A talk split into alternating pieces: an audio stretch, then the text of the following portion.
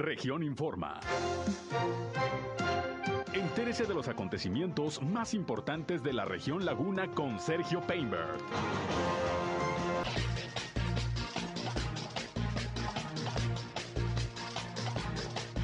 No debe haber impunidad en agresiones contra mujeres, afirma el alcalde de Torreón, Jorge Cermeño. Sancionan a servidores públicos en la laguna de Durango por parte de la Contraloría Estatal. Nada aún sobre regularización de autos chuecos en Coahuila. Difícil que haya cambios en el presupuesto del próximo año, asegura el vocero del grupo empresarial de La Laguna. Más de 2.000 quejas este año ante la Comisión Estatal de Derechos Humanos de Coahuila. Esto es algo de lo más importante, de lo más relevante que le tengo de noticias, de información aquí en esta segunda emisión de Región Informa. Gracias por su atención, por su compañía. Ya estamos listos como cada día para llevarles la información más importante, lo más relevante de lo que ha acontecido, sobre todo en la comarca lagunera en Coahuila y en Durango, aquí a través de la señal del 103.5 de frecuencia modulada. Región Radio, una estación más del grupo Región, la Radio Grande de Coahuila. Yo soy Sergio Peinbert, usted ya me conoce y aquí estamos informándoles en este viernes, viernes ya 12 de noviembre del año 2021, el último tirón de la semana.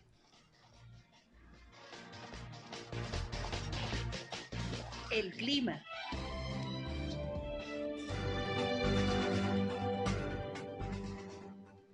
Eh, vamos a continuar con temperaturas mucho muy agradables, temperaturas frescas por la mañana de los 13 a 14 grados centígrados. Eh, sábado y domingo, el día de hoy amanecimos a 14 grados centígrados.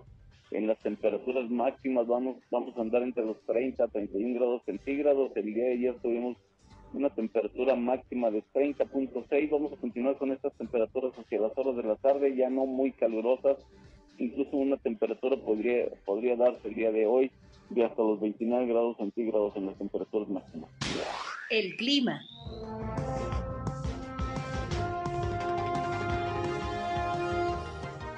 Bien, ahí está el reporte de José Abad Calderón, previsor del tiempo de la Comisión Nacional del Agua. Como todos los días, pues ha bajado un poquito ya la temperatura, ya andamos por abajo de los 30 grados centígrados, por lo menos es lo que se espera para hoy y el fin de semana. Un otoño muy caluroso que hemos tenido, pero va, va amainando ya el eh, calor. Aquí estamos listos como siempre para informarles y también para recibir su comunicación. Les recuerdo que en este espacio en particular le invitamos a llamarnos, a entrar en contacto con nosotros. Si tienen por ahí algún eh, reporte, sobre todo hay algún problema en su comunidad, en su calle, en su colonia, en su ejido, desean la atención de alguna autoridad, permítanos servirle, eh, servirle de enlace entre ustedes y las autoridades para que los problemas de su comunidad se puedan dar a conocer y se resuelvan. Eso es lo importante. Y para tal efecto, ya saben, nuestra línea telefónica, también para cualquier comentario o sugerencia que nos quiera hacer llegar, ahí le atendemos 871-713-8867, 871-713-8867. Nos pueden llamar nos pueden mandar mensajes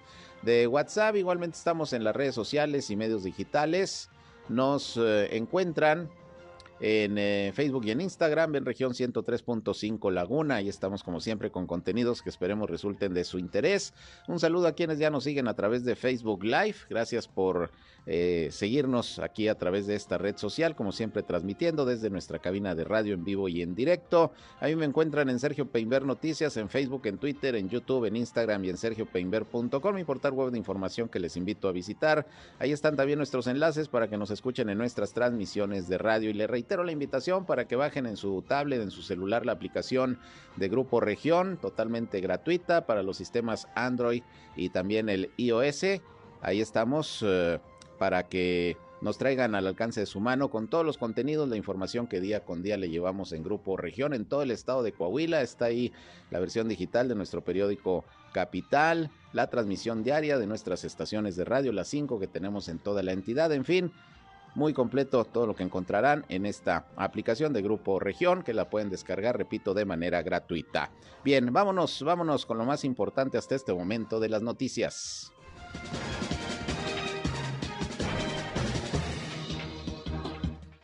Y vámonos con el reporte de las autoridades de salud de Coahuila que emitieron ya su comunicado diario sobre la situación del coronavirus en la entidad al día de hoy.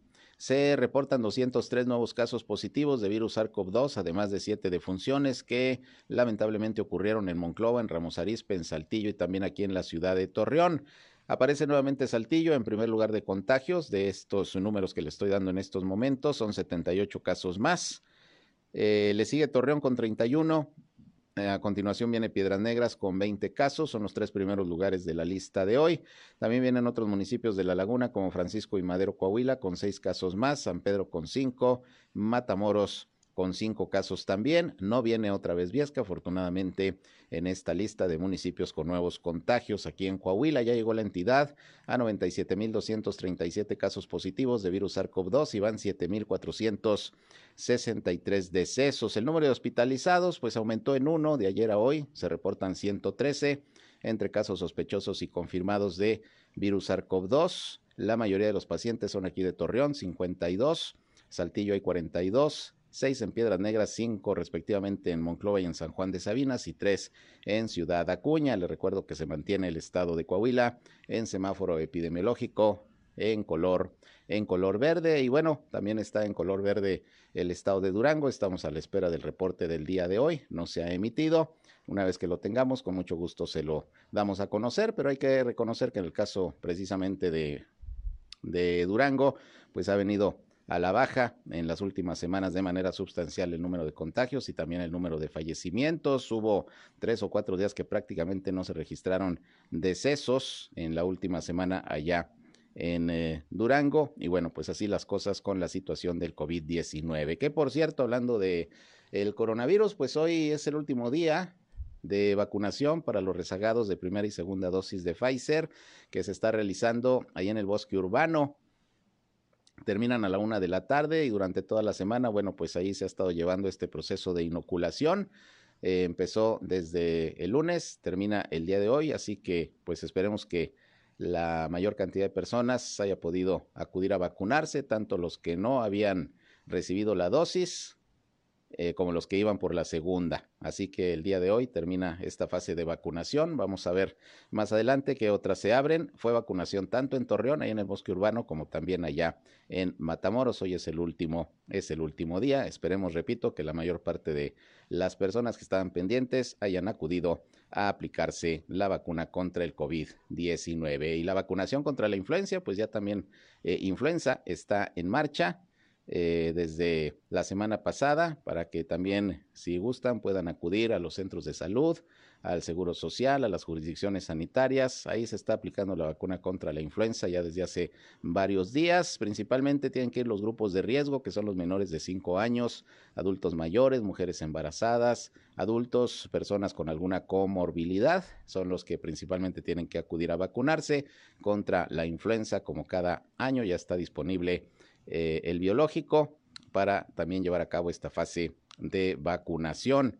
Ya está disponible, de manera que incluso en algunos espacios públicos se están yendo a vacunar. Por ejemplo, allá en la plaza principal de Lerdo se estableció un módulo de vacunación contra la influenza, también ahí en la presidencia municipal de Gómez Palacio. En fin, la idea es acercar lo más posible la vacuna contra la influenza también a todos los ciudadanos. Bien, pasando a otras cosas, pues déjenme le comento que no hay buenos augurios de parte de los empresarios respecto a la posibilidad de cambios y modificaciones al presupuesto federal que actualmente está en análisis por parte del Pleno de la Cámara de Diputados. Ayer estuvieron allá en San Lázaro con legisladores, sobre todo de Coahuila, empresarios, miembros del Grupo Empresarial de La Laguna. Estuvo por ahí el vocero de este organismo empresarial, Jesús de la Garza, acompañado del presidente de Canacintra aquí en Torreón, Carlos González, y bueno, pues estuvieron pidiéndoles a los legisladores que hagan lo posible porque haya modificaciones, cambios para bajar más recursos el próximo año para Coahuila, para los municipios y sobre todo para que haya recursos, programas que permitan continuar con la reactivación económica, recursos para programas de apoyo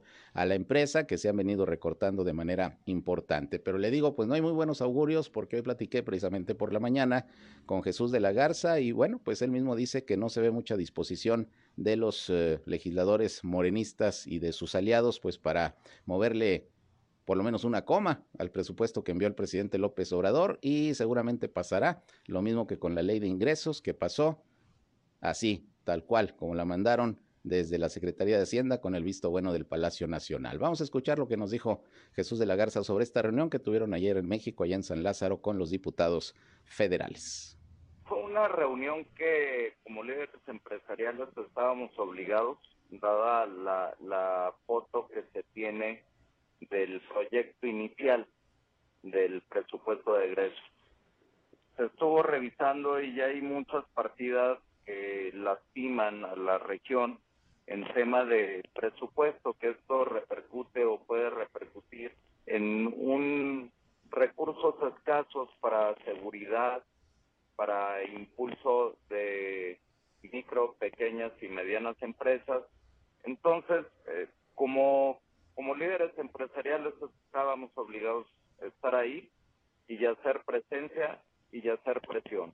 Sin embargo, te comento que lo que se pudo ver es que es un monólogo, no hay un diálogo, no están en una postura de estar escuchando las inquietudes de la ciudadanía, traen una línea muy fijada en, en su proyecto de egresos dictada por el Ejecutivo.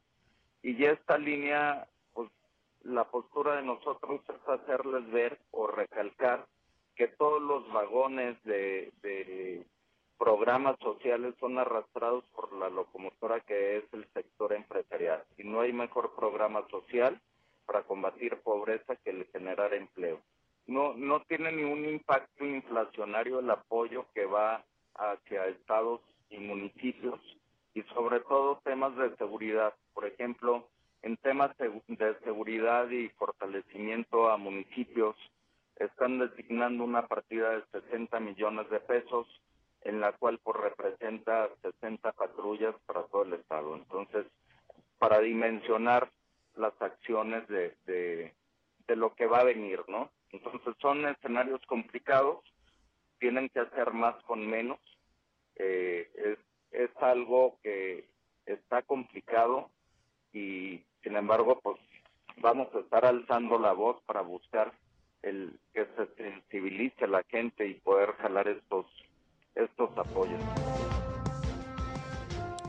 Bien, pues ahí está lo que comenta Jesús de la Garza, vocero del Grupo Empresarial de La Laguna, que ayer acudió a reunirse con los legisladores federales allá en San Lázaro, pero pues eh, la constante es esa por parte de legisladores de oposición y de personas que han tenido contacto con diputados, diputadas de Morena y de los partidos aliados. No hay cómo, no hay manera. Ellos están mentalizados a aprobar las cosas tal y como las mandaron desde la Tesorería de la Federación, desde la Secretaría de Hacienda, desde Palacio Nacional y bueno, pues no están aceptando pues eh, ninguna modificación y eso que comenzaron a analizarse casi dos mil reservas que sobre todo los partidos de oposición establecieron pues para discutirlas y ver si hay posibles modificaciones. Yo no dudo que vaya a haber ahí algún movimiento presupuestal, pero va a ser el mínimo, porque todo parece indicar que va el presupuesto tal y como lo presentó el eh, gobierno federal.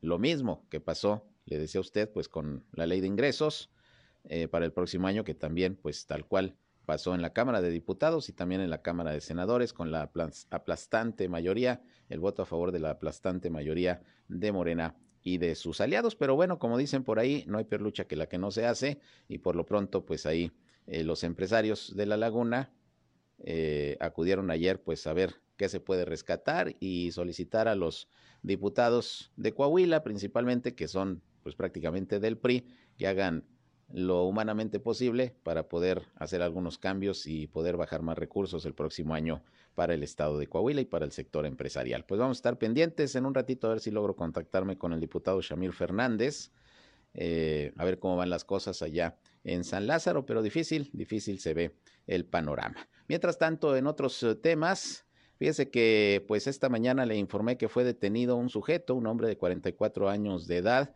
que el pasado miércoles pues resulta que ingresó junto con su esposa a una lavandería ubicada ahí en el fraccionamiento Viñedos y pues eh, iban muy molestos porque al parecer no les entregaron una camisa cuando fueron a recoger la ropa, total que eh, primero fue la esposa, agredió a la encargada de, de, la lavandería, que es la propia dueña, salió enojada, regresó con el esposo, con este sujeto eh, que le menciona de 44 años de edad, y bueno, pues resulta que entra, ve a una señora ahí, por cierto, ya, ya mayor, que estaba recogiendo su ropa, ahí estaba en la lavandería como clienta, la empuja, la tira al suelo y luego va le reclama a la, a la dueña de la lavandería. Todo esto se vio en un video que fue viral, se hizo viral en las redes sociales desde el miércoles, porque bueno, había cámaras ahí en, en el negocio y tomaron todo esto. Golpea a la, a la dueña y empieza a hacer destrozos, se va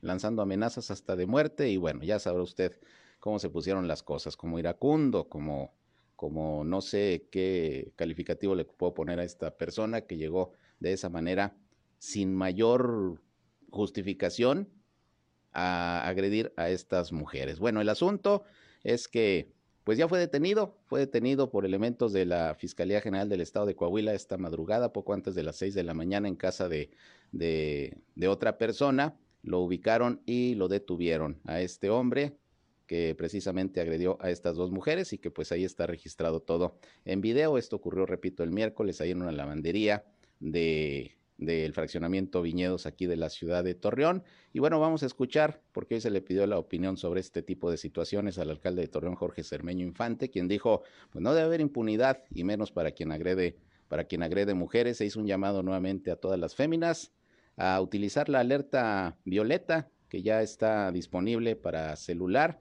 y que funciona como un botón de pánico en el momento en que haya alguna situación de riesgo. Esto dijo el alcalde Jorge Cermeño al respecto calificó pues de cobardes este tipo de actitudes contra las mujeres. Por supuesto, nosotros eh, no estamos eh, solapando que exista impunidad. Lo que hemos buscado siempre es que cuando haya eh, abuso, cuando haya injusticias, cuando haya agresiones como esta que se está circulando en las redes, pues que no quede en la impunidad, que se castigue severamente a esta gente cobarde que vaya a agredir a las mujeres. O sea, eh, no nos corresponde, eso está en manos del Ministerio Público, del Poder Judicial, pero el municipio ha coadyuvado en la prevención, en la seguridad eh, y por supuesto con las autoridades eh, competentes para que no haya impunidad en los delincuentes. Está la aplicación en esta violeta que está, la, está la orden de todas las mujeres que quieran hacer uso de la misma, si quieren ahorita le preguntan a la regidora este, hay mucha gente que se ha inscrito y que puede accesar inmediatamente para pedir auxilio.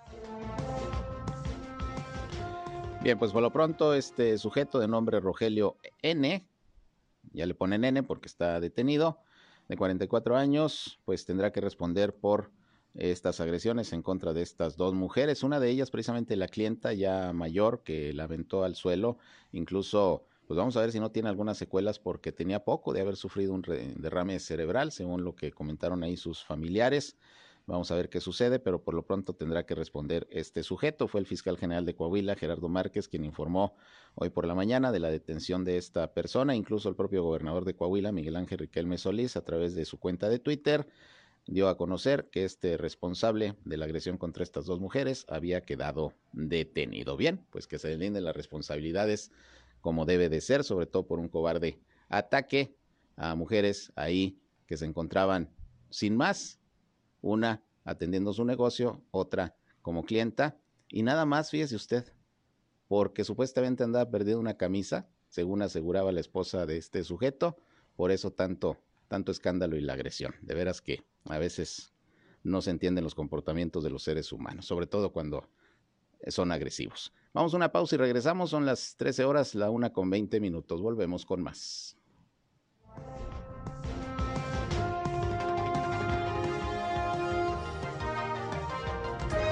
Región Informa. Ya volvemos.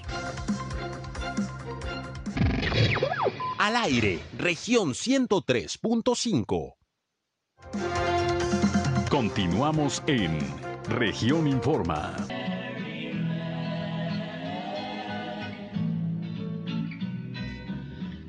Bien, regresamos, son las 13 eh, horas, de una con 27 minutos. Ahora mi compañero Rehan se fue muy atrás, te viste hasta como por los 60.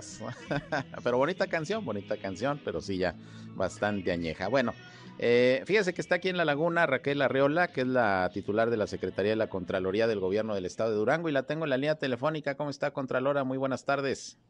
Buenas tardes, con la alegría de saludarles. Eh, estoy en su tierra con un clima que es magnífico. Durango ya está frío pero es natural. Y contenta porque venimos no solo a visitarles, sino también a compartirles las acciones que se han realizado por esta Secretaría de Contraloría, que como usted sabe, aquí tenemos oficinas que el señor gobernador al inicio de su gestión les prometió a todos los laguneros que iba a haber aquí oficinas de todas las secretarías aquí en la laguna. Y precisamente con para comentarles y de hacerles saber todas las acciones que esta oficina de aquí de la laguna de la Secretaría de Contraloría ha realizado en este año.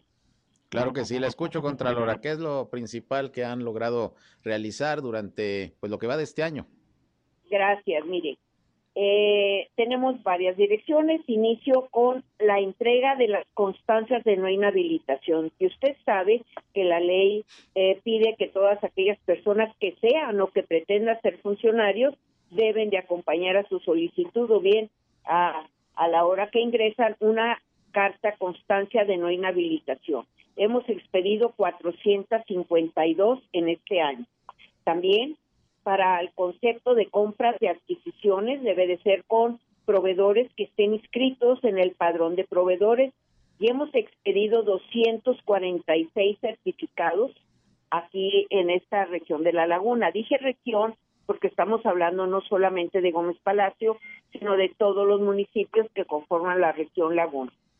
Igual debo participarles que todos los funcionarios y funcionarias de la laguna en su oportunidad presentaron su declaración patrimonial y de intereses y estamos en el cruce de ver si alguno no lo hizo precisamente pues para aplicar la ley de responsabilidades que dice que eh, después de solicitarle por escrito la presentación de esta, si no lo hace, iniciaríamos un proceso de responsabilidad administrativa y que en una próxima oportunidad yo le pudiera compartir cuál fue el resultado.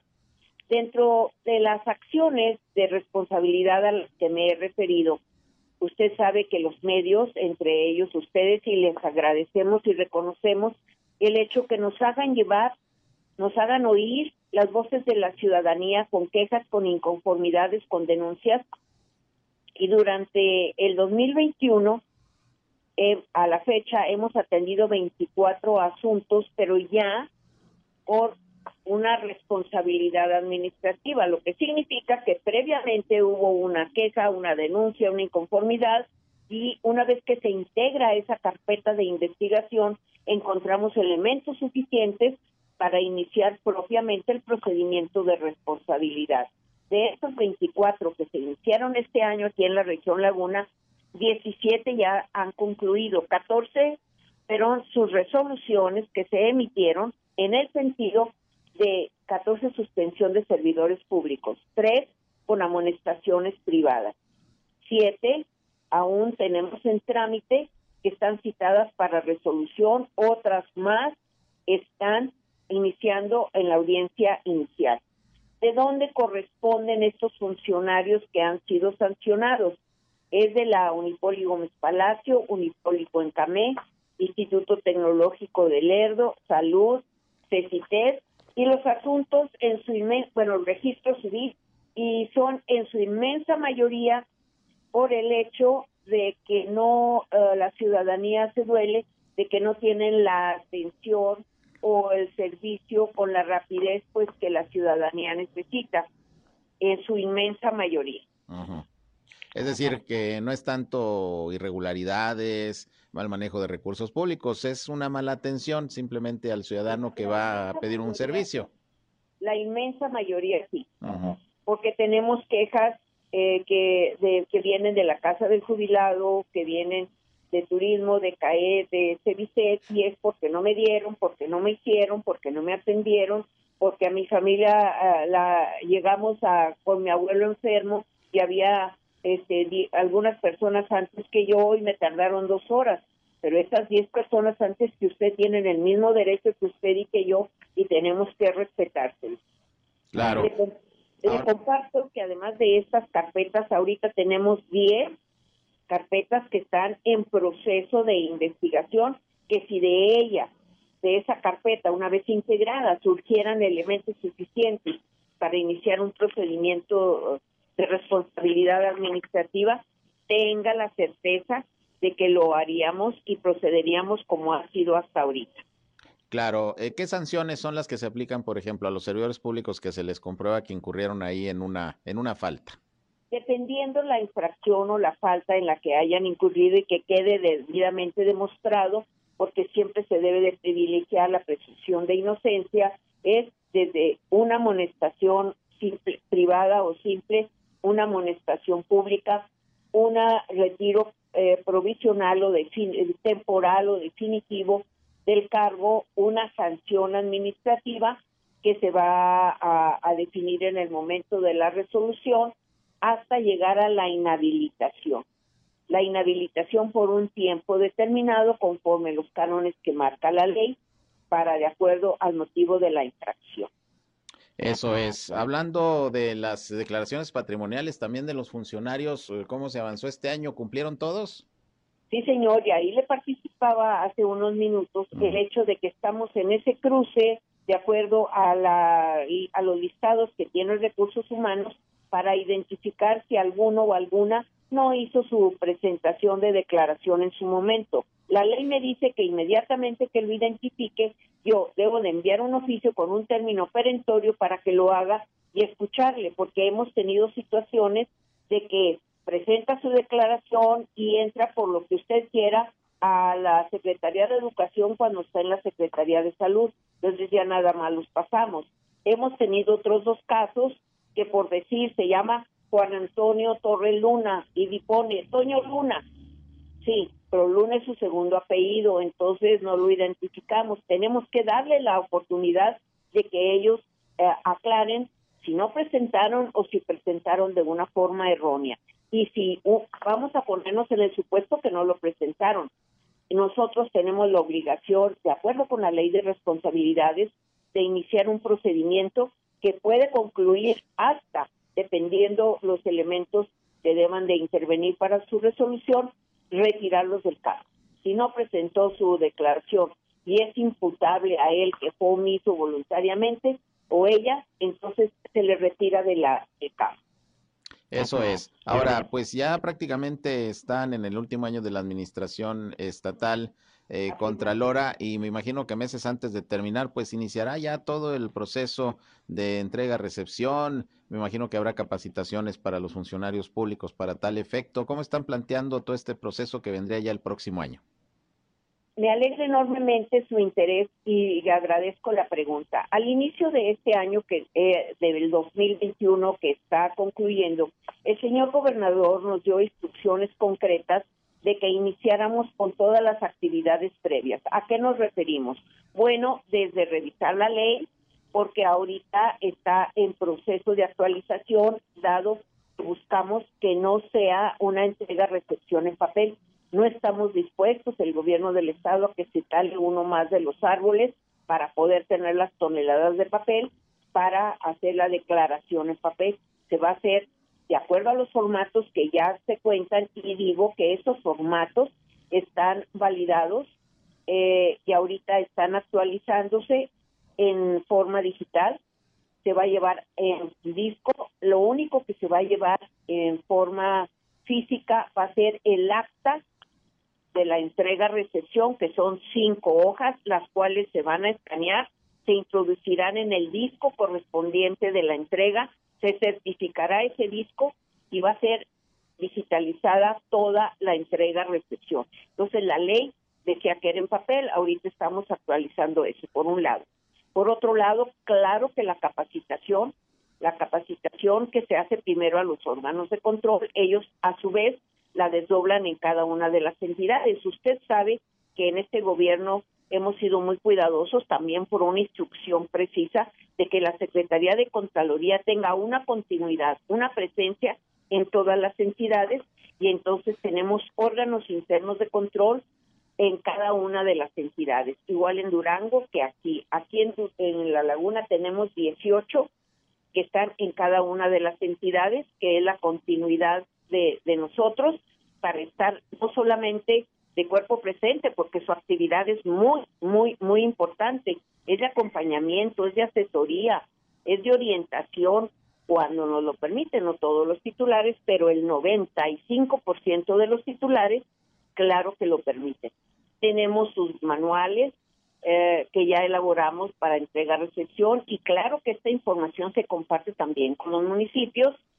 Por orden del señor gobernador también vamos a realizar un ejercicio a priori, pero ahorita le puedo participar que ya la Secretaría de Finanzas a través de Patrimonio del Gobierno del Estado ya actualizó sus inventarios de todos los bienes de los cuales somos responsables los funcionarios, de tal suerte que el año que entra, atendiendo a lo que dice la ley, vamos a estar en aptitud de poder hacer una entrega-recepción atendiendo al primer eje rector del gobierno del señor gobernador, transparente y con una rendición de cuentas clara. Muy bien, pues nos queda. Atendiendo ese cronograma de actividades que inició en enero de este año. Claro, nos queda claro, eh, sin duda, eh, secretaria, y bueno, vamos a estar muy pendientes de, de todo ese proceso y le preguntaría, pues nada más también, y algo que tiene que ver instrucciones, mecanismos de vigilancia para los servidores públicos ahora que hay elecciones el próximo año. El blindaje electoral es una realidad. Este, usted es una persona y su empresa que guardan muchos archivos y que la memoria es reciente por las elecciones que tuvimos en el año pasado y usted sabe la importancia de respeto que ha guardado el poder ejecutivo en esta práctica, en este ejercicio electoral este que está por iniciar no va a ser la excepción. El, la capacitación en blindaje electoral para que nos abstengamos todos los funcionarios y funcionarias de, participar o de actuar y sobre todo de cuidar que no se haga uso del recurso del gobierno del Estado en esta práctica electoral. Muy bien, pues estaremos pendientes de todos estos procesos ya el próximo año, secretaria, y bueno, yo le agradezco mucho el que nos esté informando, pues, de las actividades de la dependencia a su cargo, sobre todo aquí en la comarca lagunera. ¿Algo que quiera agregar? Agradecerle y reconocerle el espacio y siempre estamos para apoyar. La Secretaría de Contraloría está a sus órdenes. ¿Dónde están las oficinas para la persona que quiera ir a hacer algún trámite, presentar alguna queja? aquí en la laguna es la unidad administrativa que tienen en donde está la zona de la Sabonera. Muy bien. Es el Palacio de Gobierno de, de aquí de la laguna. Aquí estamos a sus órdenes en un segundo piso, pero en todas las entidades hay un órgano interno de control que es una extensión de la Secretaría y no tienen que venir aquí. El órgano interno de control les puede atender. En ambos lados estamos a sus órdenes. Muy bien, pues le agradezco mucho, secretaria, y seguimos pendientes. Muchas gracias. Claro que sí. Buenas tardes. Gracias, buenas tardes. Raquel Arreola, secretaria de la Contraloría del Gobierno del Estado de Durango. Y fíjese que tengo parte de una entrevista que realizamos precisamente con el fiscal general de Coahuila, Gerardo Márquez, sobre la detención de este sujeto, Rogelio N., que golpeó a dos mujeres al interior de una lavandería y en el fraccionamiento Viñedos el pasado eh, miércoles y que, como le informé desde hoy muy temprano, ya está detenido. Esto dijo el fiscal. ¿Cómo, cómo dieron con él? Una vez que nosotros recibimos la denuncia por parte de la dependiente o propietaria de la lavandería o, tintorería, eh, procedimos a integrar la carpeta de investigación, eh, recabando como evidencia principal la, el video que circula por las redes y que también ella hizo favor de proporcionarnos, supuesto que pues es de su, su propio establecimiento. Eh, eh, y con eso nosotros judicializamos, solicitamos orden de aprehensión y durante el transcurso de la noche fue detenido este, para que responda de los cargos que se le van a imputar el día de hoy. Hoy será presentado ante un juez penal. Este, se le formulará la imputación correspondiente por los delitos de lesiones, amenazas este, y violencia de género en concreto y bueno, vamos a esperar a ver qué es lo que este, él tiene que responder a, la autoridad.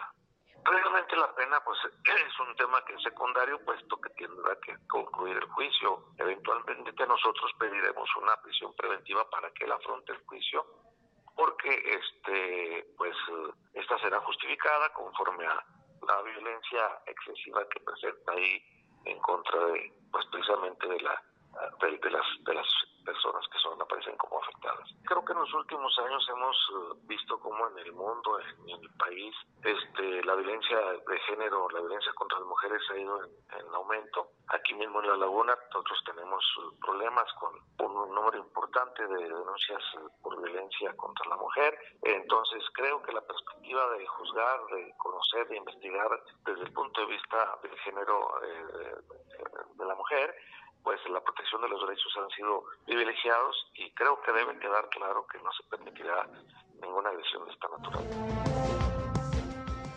Bueno, pues ahí está lo que explicó el fiscal sobre la detención de este, de este sujeto. Vamos a una pausa y regresamos. Son las 13 horas, una con 43.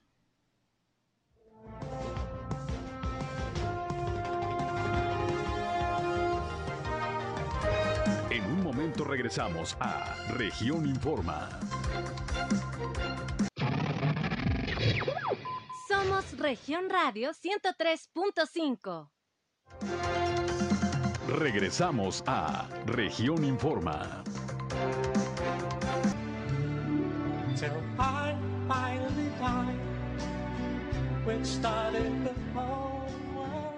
Excelente melodía Reja, ahora sí te luciste, esa es cara, esa es cara.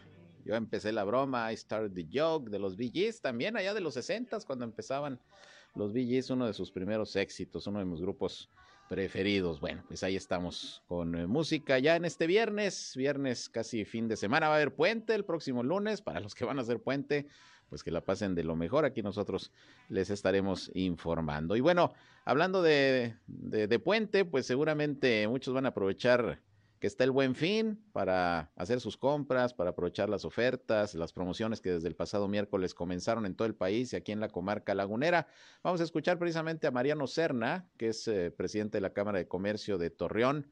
Lo entrevistó mi compañero Víctor Barrón, pues a ver cómo van con, con esto del buen fin. Yo platiqué también ayer con él y bueno, le vamos dando un seguimiento diario, a ver cómo van las ventas, si no hay incidentes, si todo está transcurriendo pues como se esperaba. Recuerde que el buen fin está desde lo que es el miércoles pasado 10 de noviembre hasta el próximo martes 16. Esto dijo Mariano Serna, así van.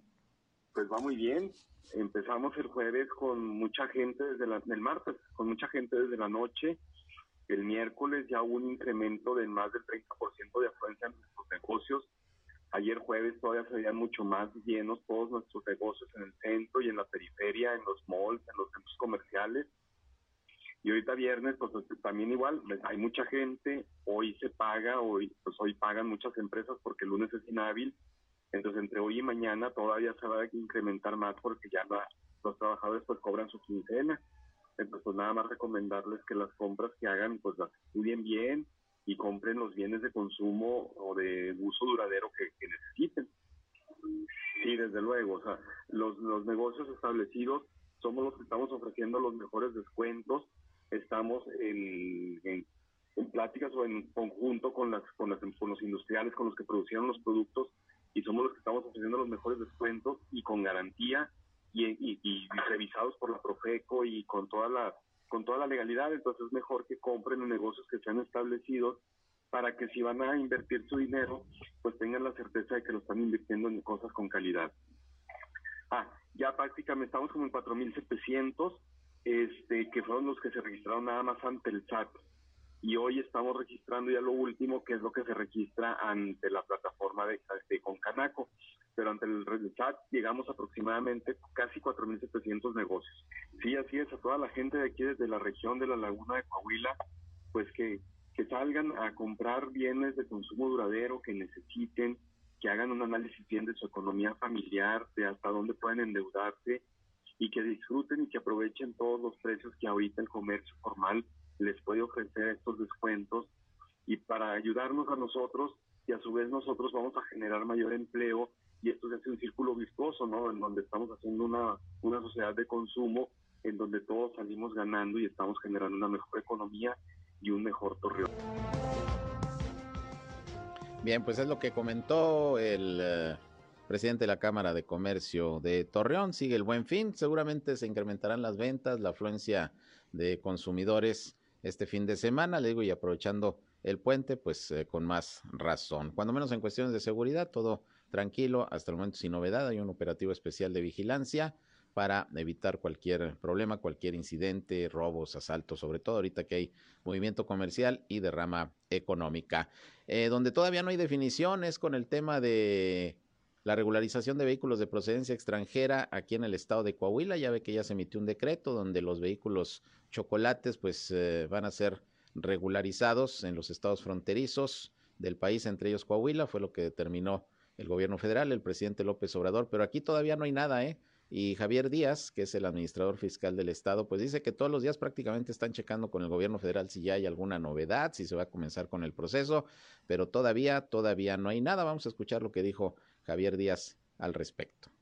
Todos los días con la Secretaría de Hacienda, con la Unidad de Coordinación de Entidades Federativas, que es la UCEF.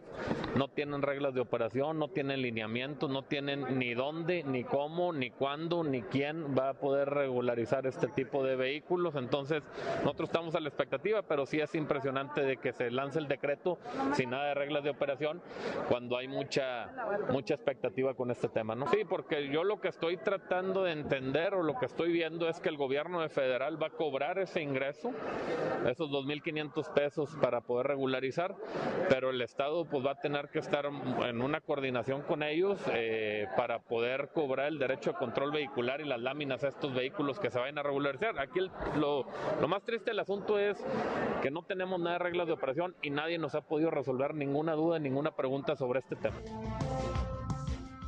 Bueno, pues ahí tiene usted nada todavía con lo de la regularización de los vehículos chuecos en el momento en que salga la información, ya sabe que se la vamos, se las vamos a informar. Bien, pues con esto prácticamente llegamos al final de esta emisión de Región Informa nuestra segunda emisión del día. Gracias, gracias por acompañarnos. Ya saben que a las 19 horas nuevamente estoy con ustedes en nuestra tercera emisión, ya con el resumen del día, el más completo de la radio en la comarca lagunera. Así que aquí los espero por el 103.5 de frecuencia modulada, región radio, una estación más del grupo región, la radio grande de Coahuila. Enseguida se quedan con mi compañero Reyham con buena música y yo los espero más tarde. Si van a comer, buen provecho, que sigan disfrutando de este, de este viernes. Yo soy Sergio Peinbert, usted ya me conoce.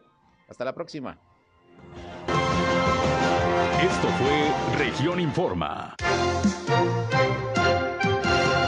Ahora está al tanto de los acontecimientos más relevantes. Lo esperamos en la próxima emisión.